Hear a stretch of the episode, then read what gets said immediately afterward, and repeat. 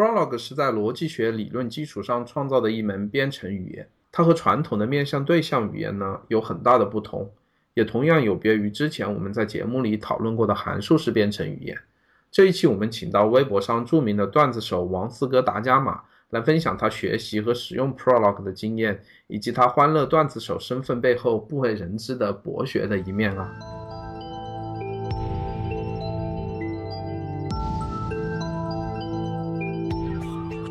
代码时间的网站 totimecn 点 com 最近已经改版成功了，希望大家能去主页看看我们的审美观是不是又提高了哈。除了网站之外呢，也可以在苹果的 iTunes、荔枝 FM、喜马拉雅和网易云音乐的平台上收听到我们的节目啊。也推荐大家关注我们的新浪微博和微信公众号了，ID 都是代码时间。在微信公众号里，我会不定时的分享制作代码时间这个节目的一些感悟以及幕后的花絮了。最后，希望大家能在以上渠道留言，提出意见和建议呀，告诉我您喜欢或者不喜欢这个节目的原因，这样代码时间才能更好的进步哦。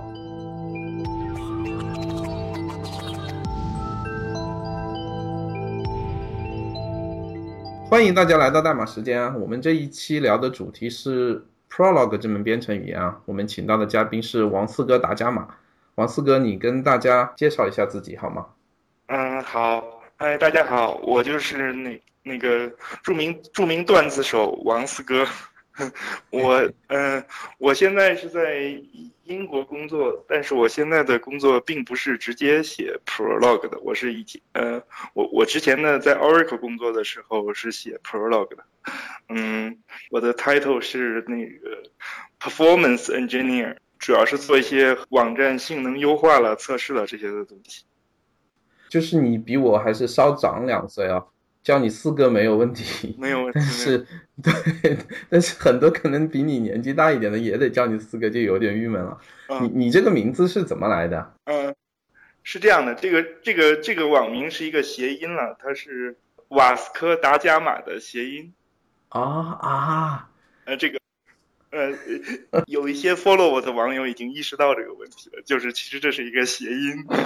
好吧，我是真没看出来，我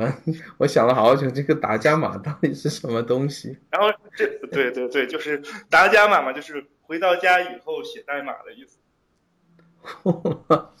你这果然果然是段子手的风范啊！你这一层一层的意思在里面。嗯，其实最早认识你吧，在微博上是，嗯，那个罗姐有一期做 Closure 这门编程语言嘛？对对对。你还是回答一下吧，你们什么关系啊？嗯，我是去年的时候在网上，当时有有一个有一个朋友叫曹鹏，他可能他也比较关心 Closure，然后我我有说到什么 Closure 相关的东西，他说那你应该去 follow 罗姐，然后就 follow 罗姐，然后然后我一看，哇，罗姐是 Swift Key 的，就跟我们就跟我们公司隔一条河，然后我就后来就跟罗姐聊上了。然后，然后后来去年我们去参加有一个 conference 叫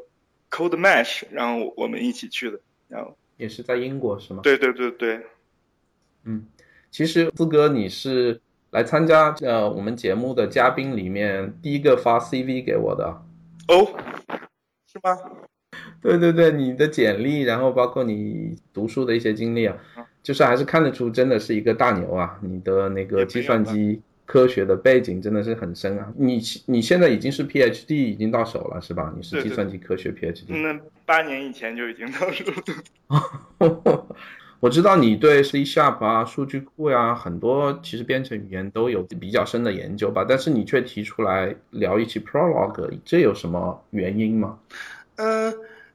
因为因为是这样的，就是虽然我认识的朋友就是写程序的朋友非呃也很多，但是。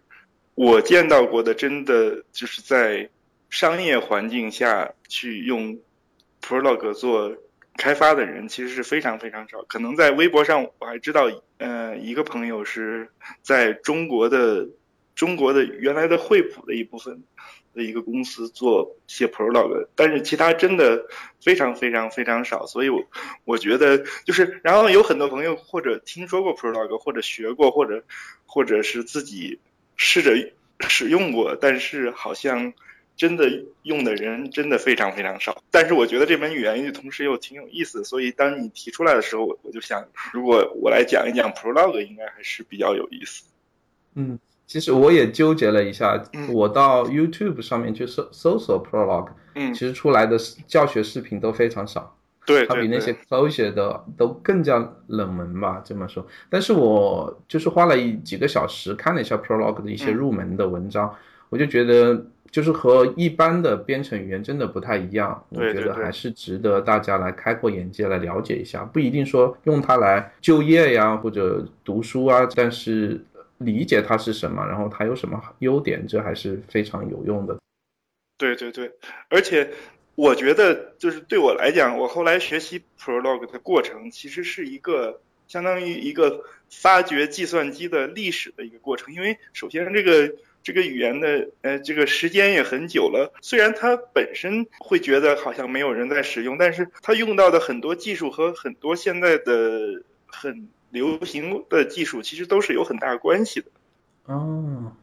那这门语言学习的话，是不是非常困难呢？嗯，我们要上来就聊这个问题吗？哈哈，当然也可以回头再聊。好，行。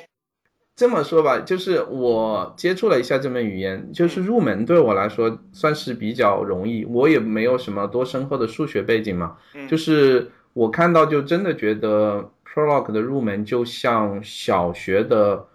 奥林匹克数学里面的那些逻辑数学题。对，因为是这样，是非常简单。嗯嗯，因为是。因为是这样，本身 Prolog 是一个，就是我们常说的高级语言的话，里边也是一个抽象的非常高的高级语言。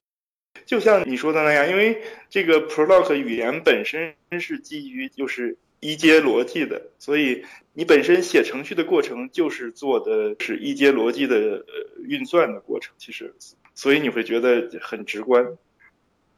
哦。从这个一阶逻辑上，它能衍生出很多复杂的数学问题吗？是这样的，这个 Prolog 这个语言是基于叫做 Home Clause，就是霍尔 Clause。霍尔 Clause 是相当于一个一阶逻辑的一个变换。你所有可以用一阶逻辑能够表达的问题，都可以放在这个 Prolog 里边去运算的。但是，并不是所有的高阶逻辑的问题，你都可以放放在。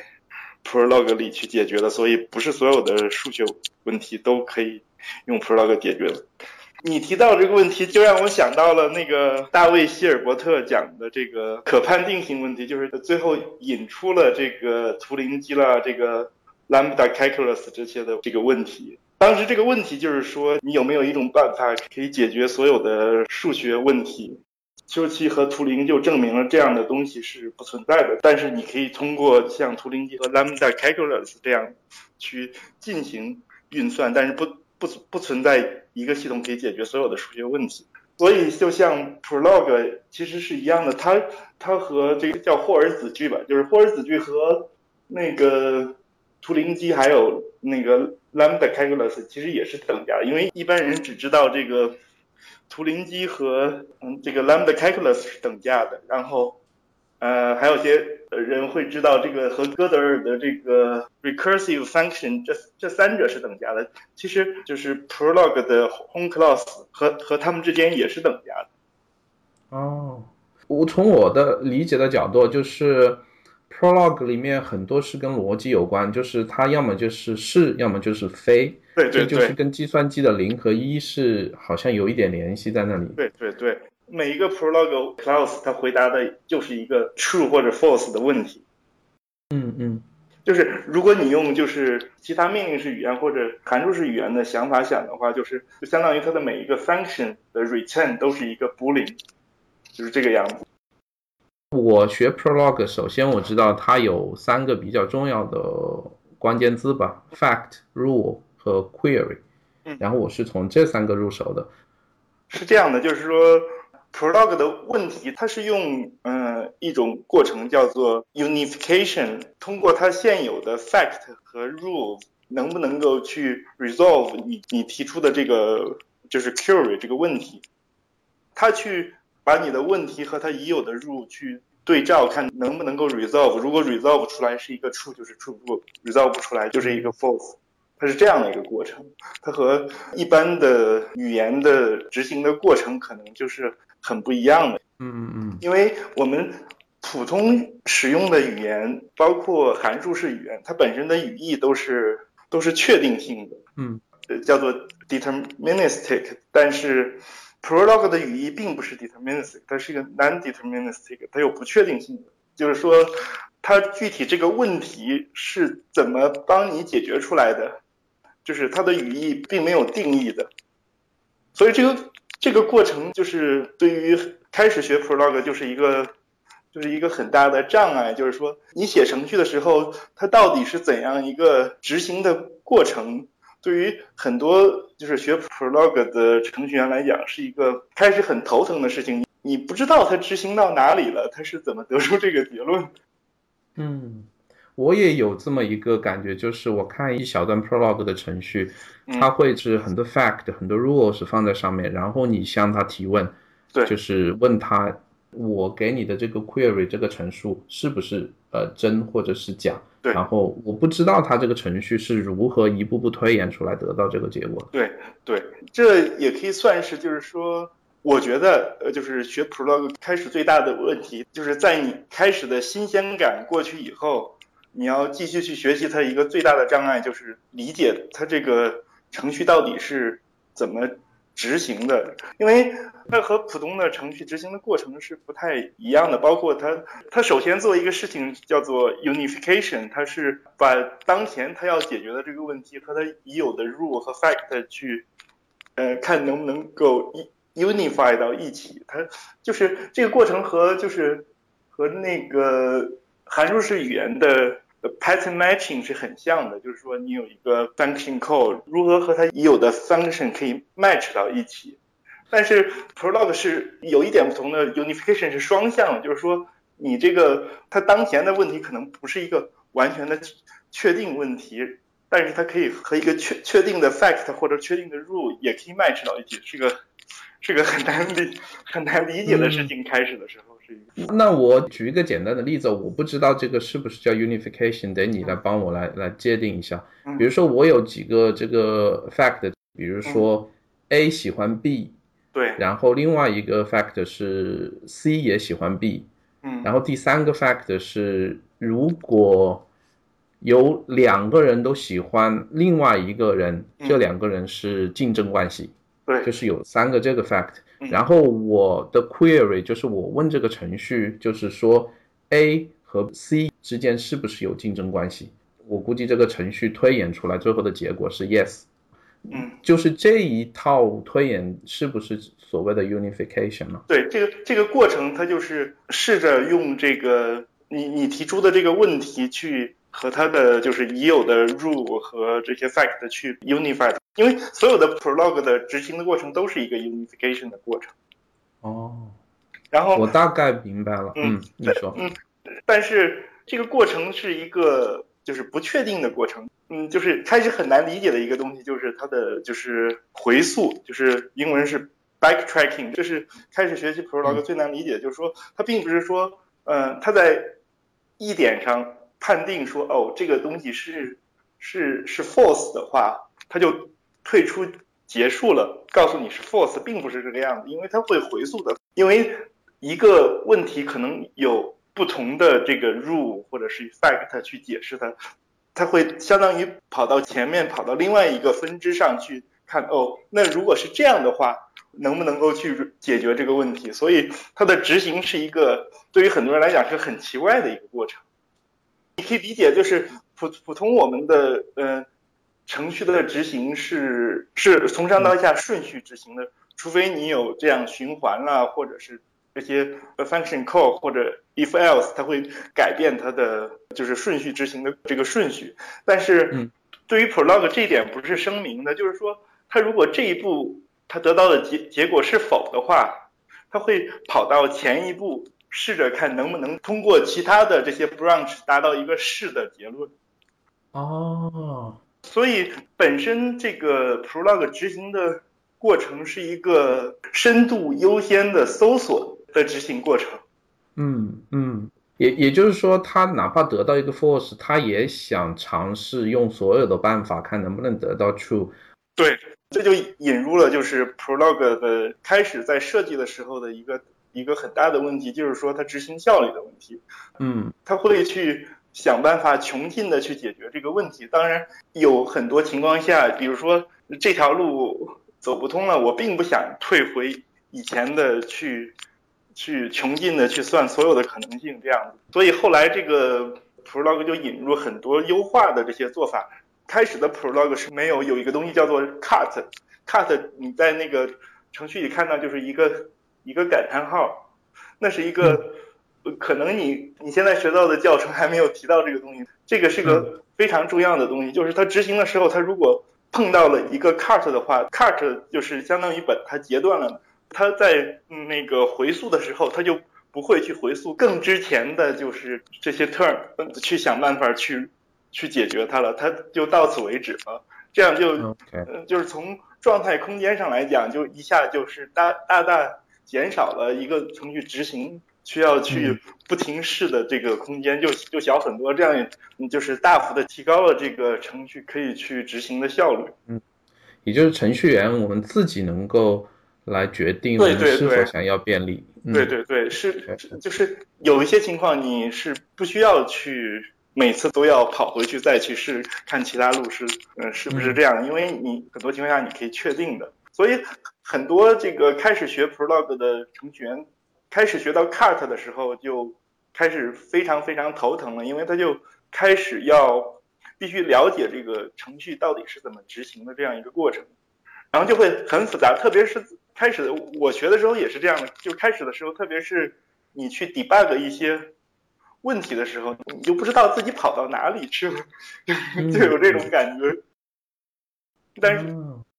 这就又回到我开始说的一个东西，就是说它入门很简单，但是学到要了解 cart，要了解这个程序是怎么 backtracking 的时候，你就要了解它的这个语言到底是怎么实现的一些细节东西，这就比较头疼了。因为因为其他很多语言，比如说我们学 C Sharp、学 Java，你几乎不用了解它是怎么实现的，你只用嗯了解它怎么去使用它的。可能比如说学学 C Sharp，可能有些程序员会去想去了解这个 CLR，就是 Common Language Runtime，它到底是怎么实现的，可能是有一些性能或者什么样的考虑。但是大多数程序员根本不用考虑这些问题。但是 Prolog 的问题就是说。你如果想写就是执行效率比较好、真正可以用的 Prolog 程序，你必须去了解这些实现细节，所以就是一个很大的一个门槛，就是相当于。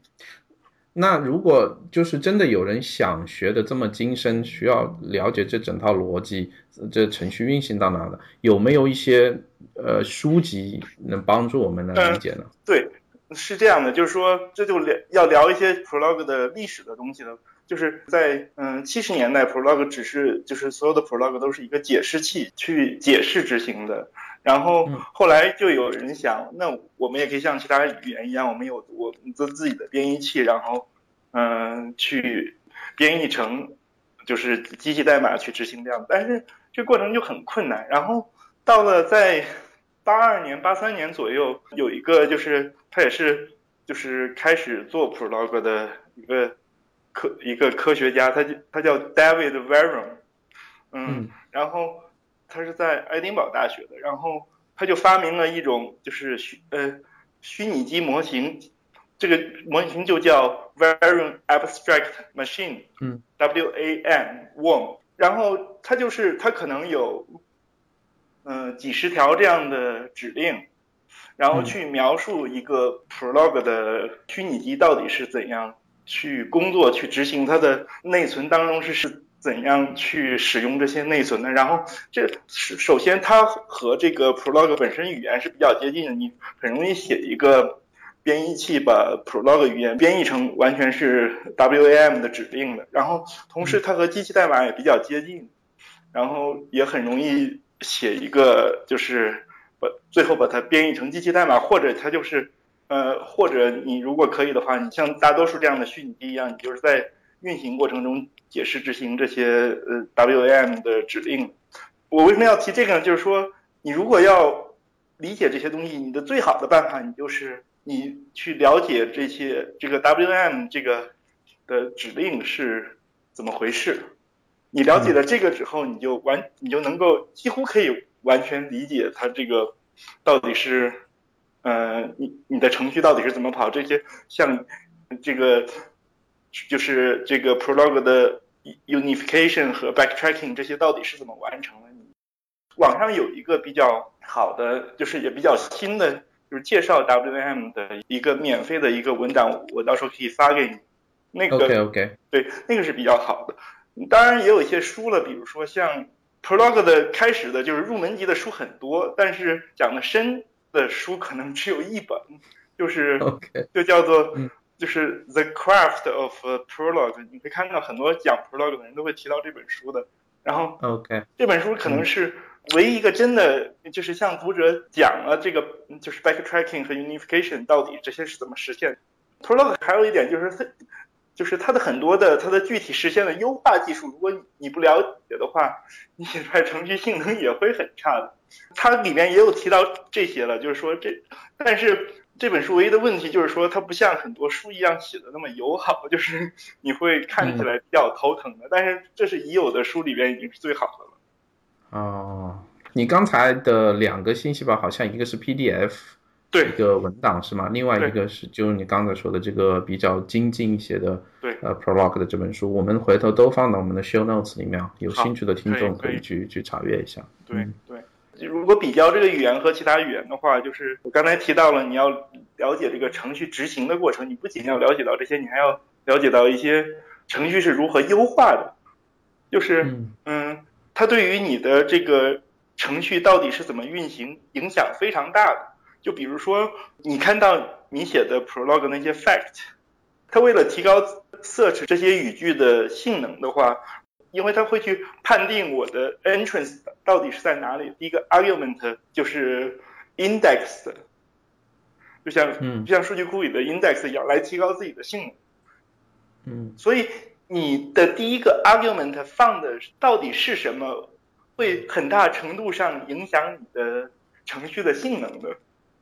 好吧，嗯，这是就是，如果习惯了其他的语言，你会觉得这件事情很不可想象的。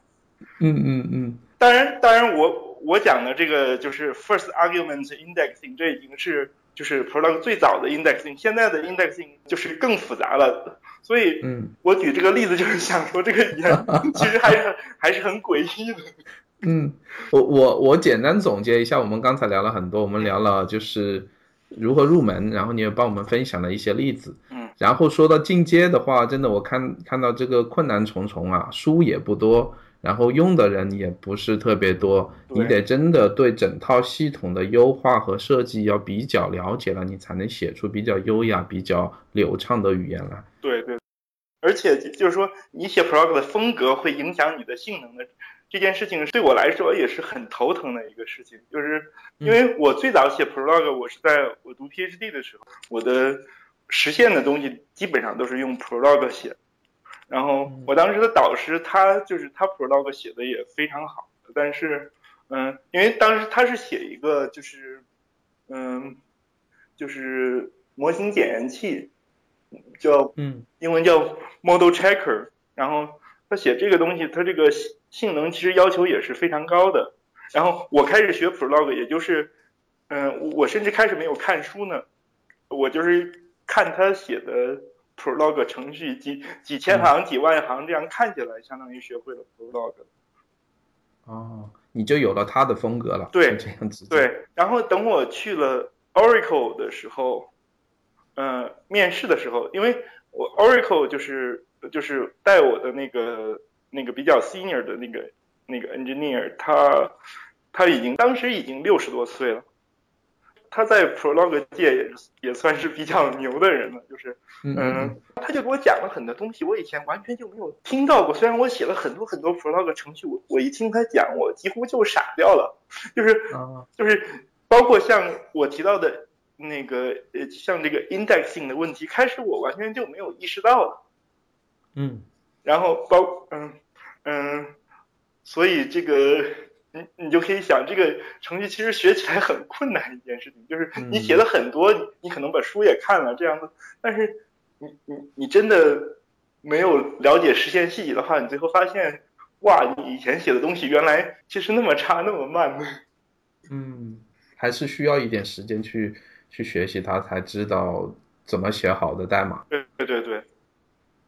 那你刚才提到了。你在 Oracle 后来有一个导师带你写 Prolog 这样一个体验，对。但 Prolog 是不是有自己的一个生态环境，有一个学术圈这样？也有生态圈的，是这样的，就是你就是因为 Prolog 有很多不同的实现，大部分的实现就是我我用的是 Sixtus，你可能用的是那个 SWI，它是 Open Open Source 是 free 的，Sixtus 是收费的，就是 SWI 的生态圈还是非常非常好。当然，SWI 也有问题，就是说它只是学术圈用的，它的性能并不是特别好。嗯，但是它的生态圈是非常好的。那那些人虽然是做学术，但是他们对这个语言都是非常有热情的，非常积极参与的。就是你如果在他们的 mail list，嗯，里边问一个问题的话，你会马上得到答案。哦，还是挺友好的一些人。对对对对对，那那个因为。做这个的人是一个荷兰的教授，他叫那个 Jan Willemark，然后那那个人非常非常热情的，你我曾经问他问题，他荷兰时间凌晨两点多给我回的，他没有睡觉是吧？对对对，就是就是嗯，对，因为当时我在 Oracle 的，我们的 CTO 跟他关系也非常好，然后我们那个主要那个带我那个 engineer 跟他关系也非常好。在 Oracle 时候，我们开始的最早最早的代码是那个 Young Willemark 他给我们写的。嗯，那我们聊了 Prolog 的这些属性和特点啊。嗯。但是工业应用上，我们能用它来做些什么？比如说，我有一个 requirement，然后我得选择语言。对。我有什么情况下，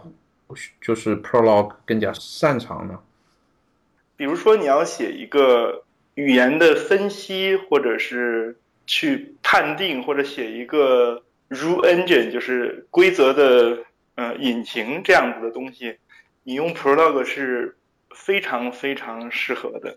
但是你你说的语言是编程语言，还是我们自然的说话的语言？呃，都是，就是编程语言也是自然语言，因为开始。设计 Prolog 这个语言的原因就是法国政府当时就是在七十年代初想想做一个东西来，其实是想想把法语自动翻译成英语这样的事情，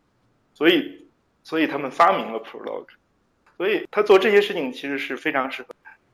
我个人觉得还是写一个就是规则模型这样的东西是非常非常，因为我在 Oracle 写的也是这样一个东西，它它一方面是分析 SQL 的。嗯，这个语言语义，另外一方面，它是就是它有一个规则模型来判定你是否你的这个 SQL，它是相当于一个防火墙一样产品，就是它分析你的 SQL 的语义之后，决定是否让这个 access 通过这样的。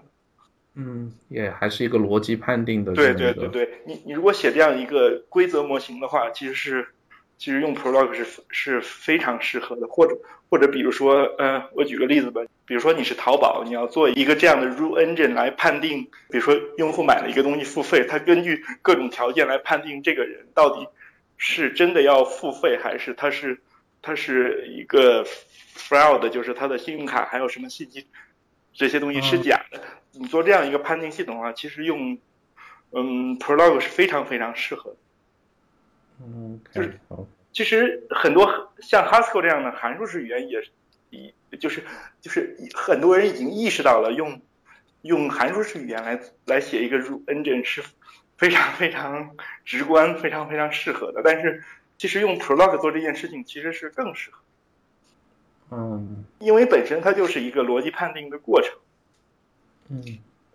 那刚才我们讨论了 Prolog 擅长的这些场景，你说的是逻辑判定是最擅长的，那。你觉得 Prolog 这门语言它将来的发展势态是怎么样？你刚才说那些高手们现在都已经是六十多岁了，对，就是他们如果真的就是退休了之后，那还有人能接棒吗？能把这个语言给给发扬光大下去吗？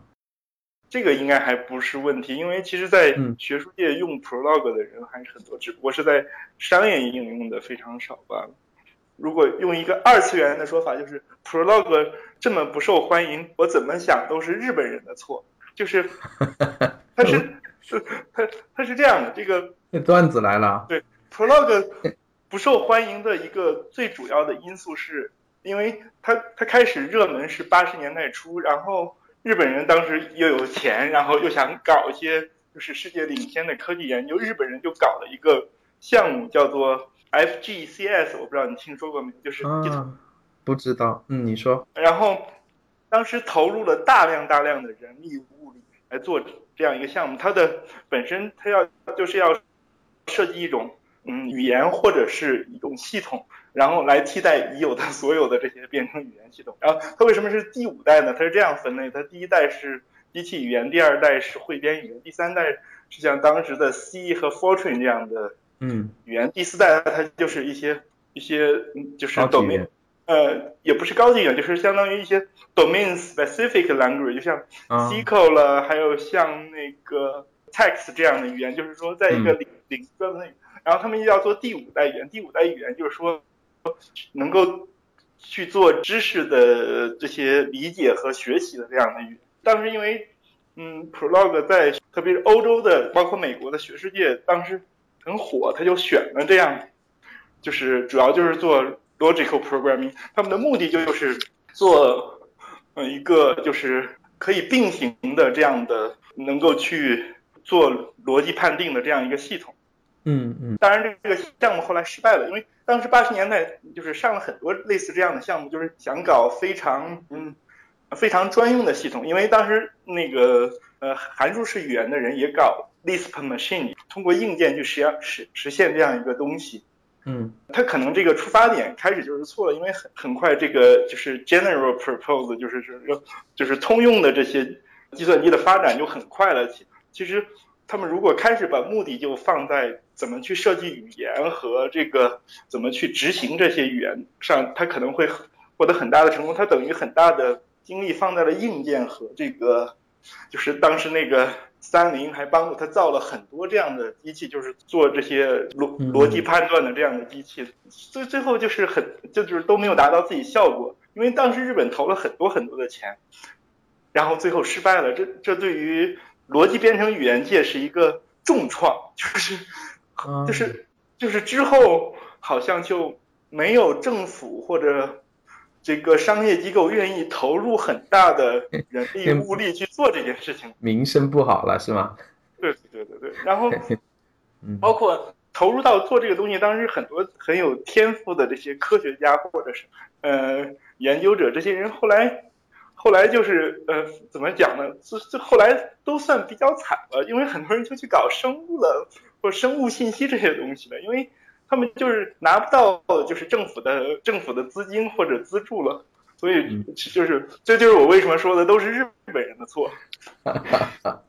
好吧，嗯，很长的一个故事，但是也算了解了一下八十年代 prologue 这这些背景知识吧。但是其实它对逻辑编程语言的推动是很大的，因为其实就是这个项目的副产品，就是产生了很多人对于就是如何去并行执行这些 Prolog 这样的逻辑推演，怎么去并行执行，就是也有很多人做出了很多成果。但是，嗯，还有一个问题就是当时日本人失失败的原因也是一方面是硬件上，另外一方面是这个并行计算的。这些理论上也达不到，就是说让他们能够做成这样的系统的条件。但是其实，嗯，如果现在来看的话，就是他们可能是做的就是想法太超前了，或者，嗯，如果他们现在来就是来做这件事情了，可能会很容易成功的，我觉得是。是不是又用那些所谓的大型计算机，然后跟没有，就是 AI 相关？是是现现在的并行系统和这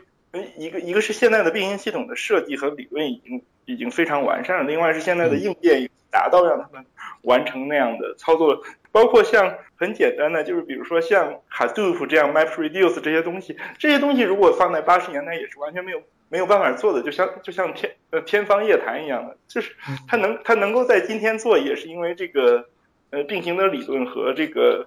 呃计算机硬件都达到了，包括呃不不光是本身 CPU，包括这个网络整个条件让他们达到可以做这样的事情。嗯，这样的条件在八十年代是没有的。OK，那我们现在聊一下四哥和你个人相关的一些经历吧。嗯，我知道你现在的工作是在英国的 The Train Line。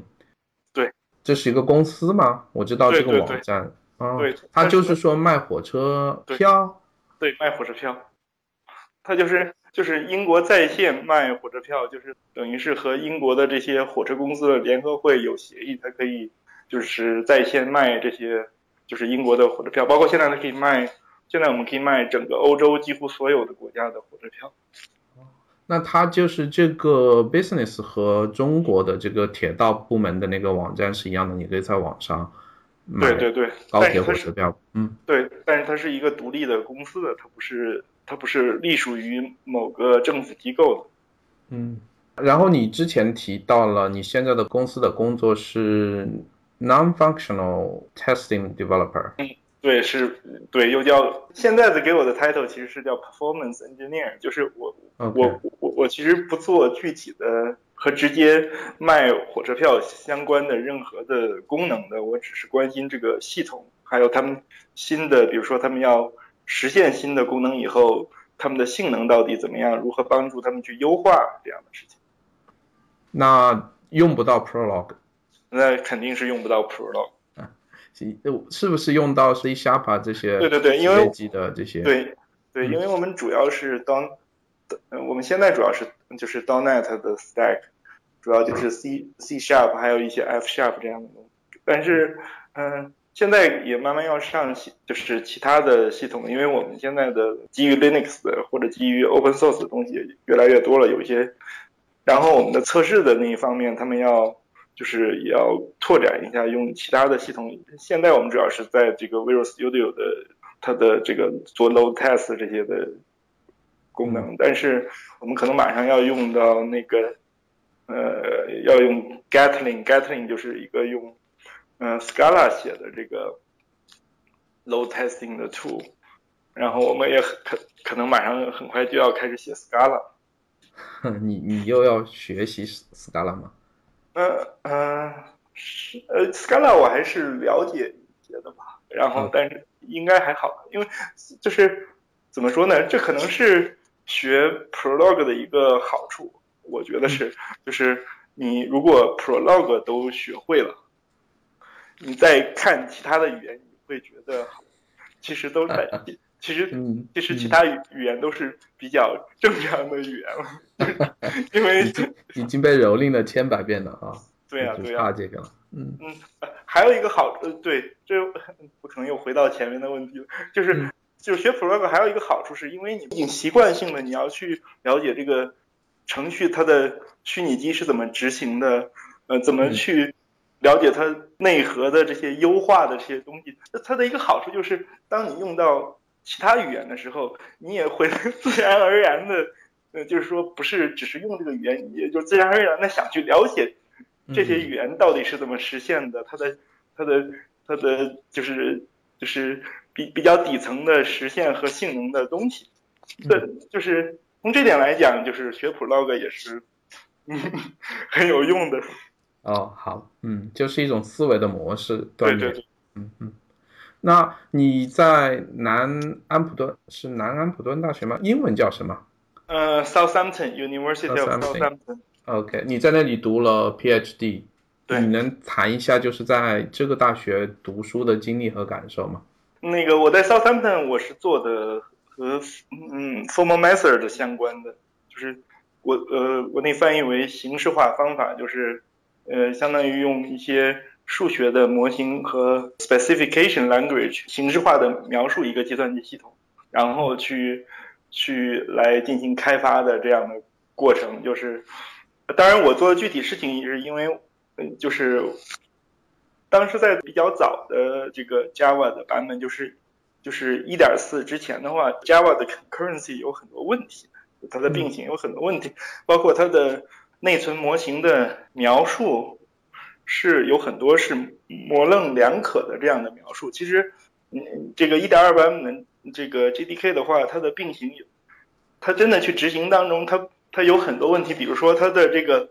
fairness 是有问题的，就是公平性是有问题的。然后，因为有很好的就是形式化的并行模型，像 CSP 了、CCS 这些东西，那个呃，我当时想做的事情就是用形式化的模型去描述并行的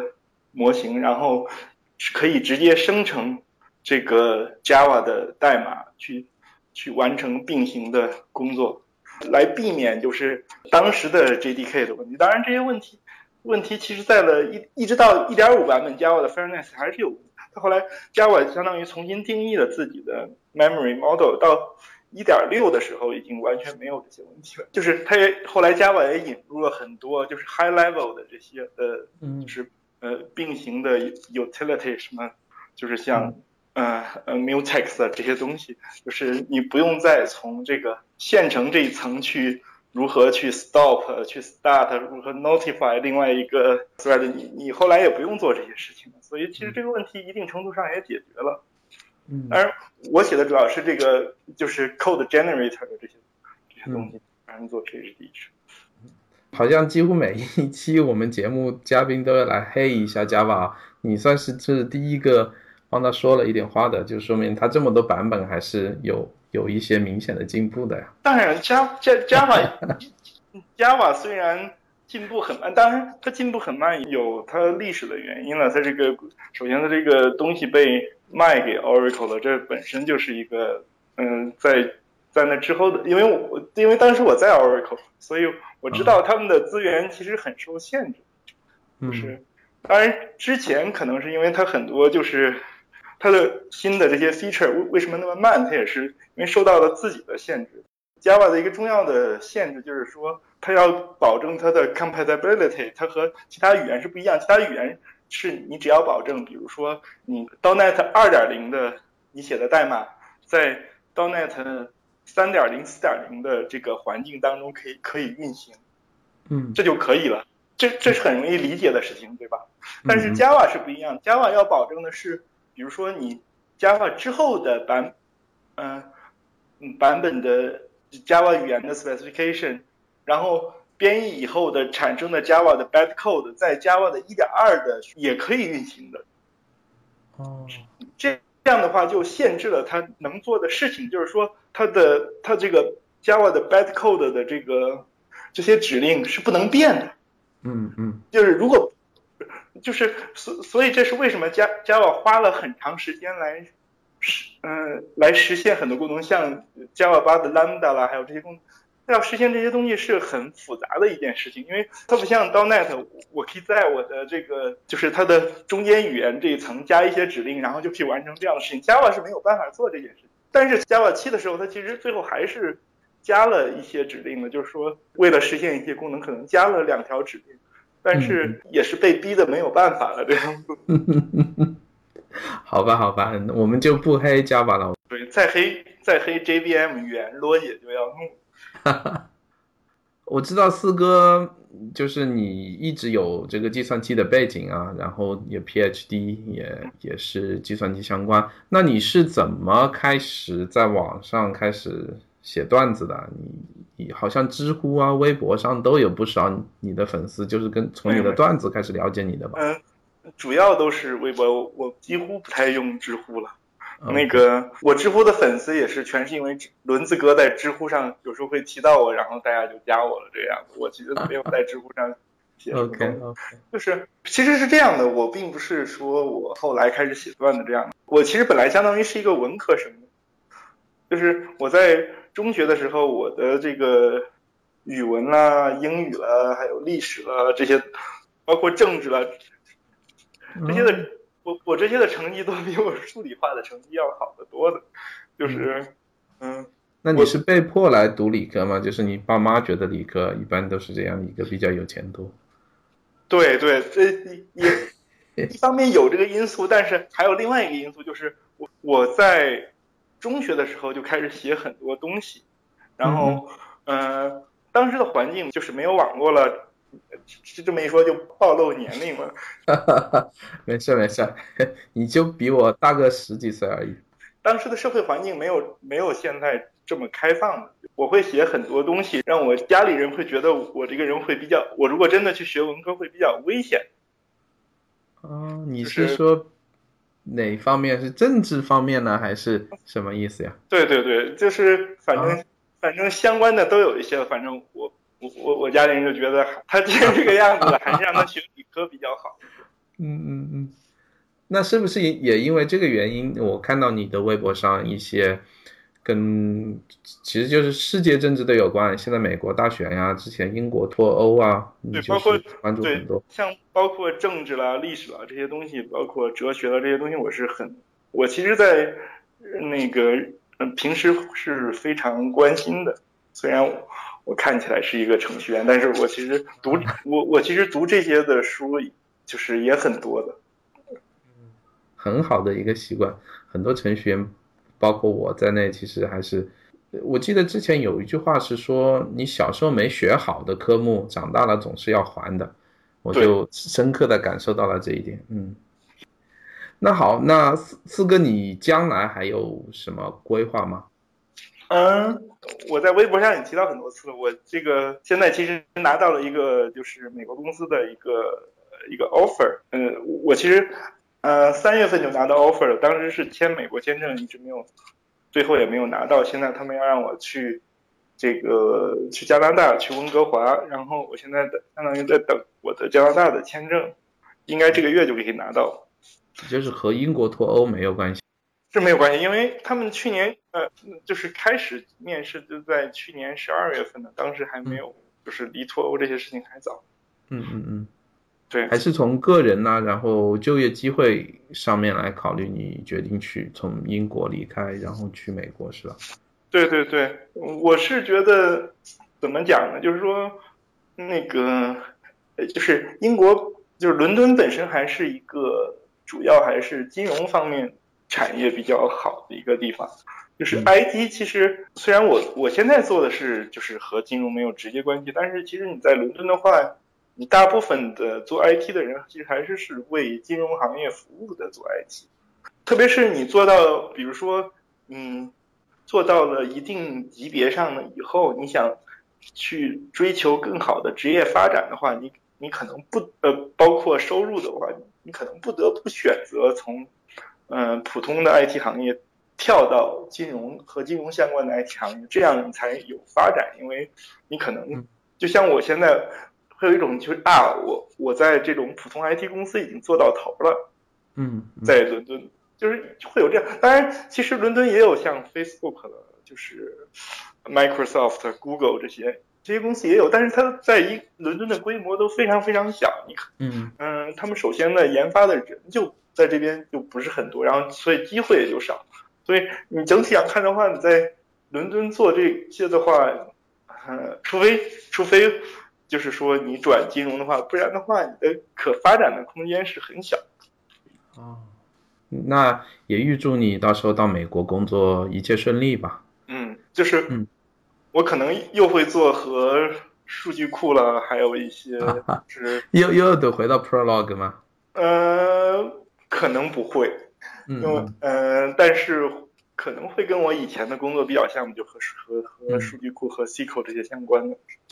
OK。那好，那我们这期节目时间到这里也差不多了，就是还是预祝四哥你将来在美国的工作一切顺利，然后也继续在在微博上给我们提供一些有意思的段子吧。嗯，好好好，一定一定啊，谢谢你。那好，我们再见。好，好，拜拜，再见。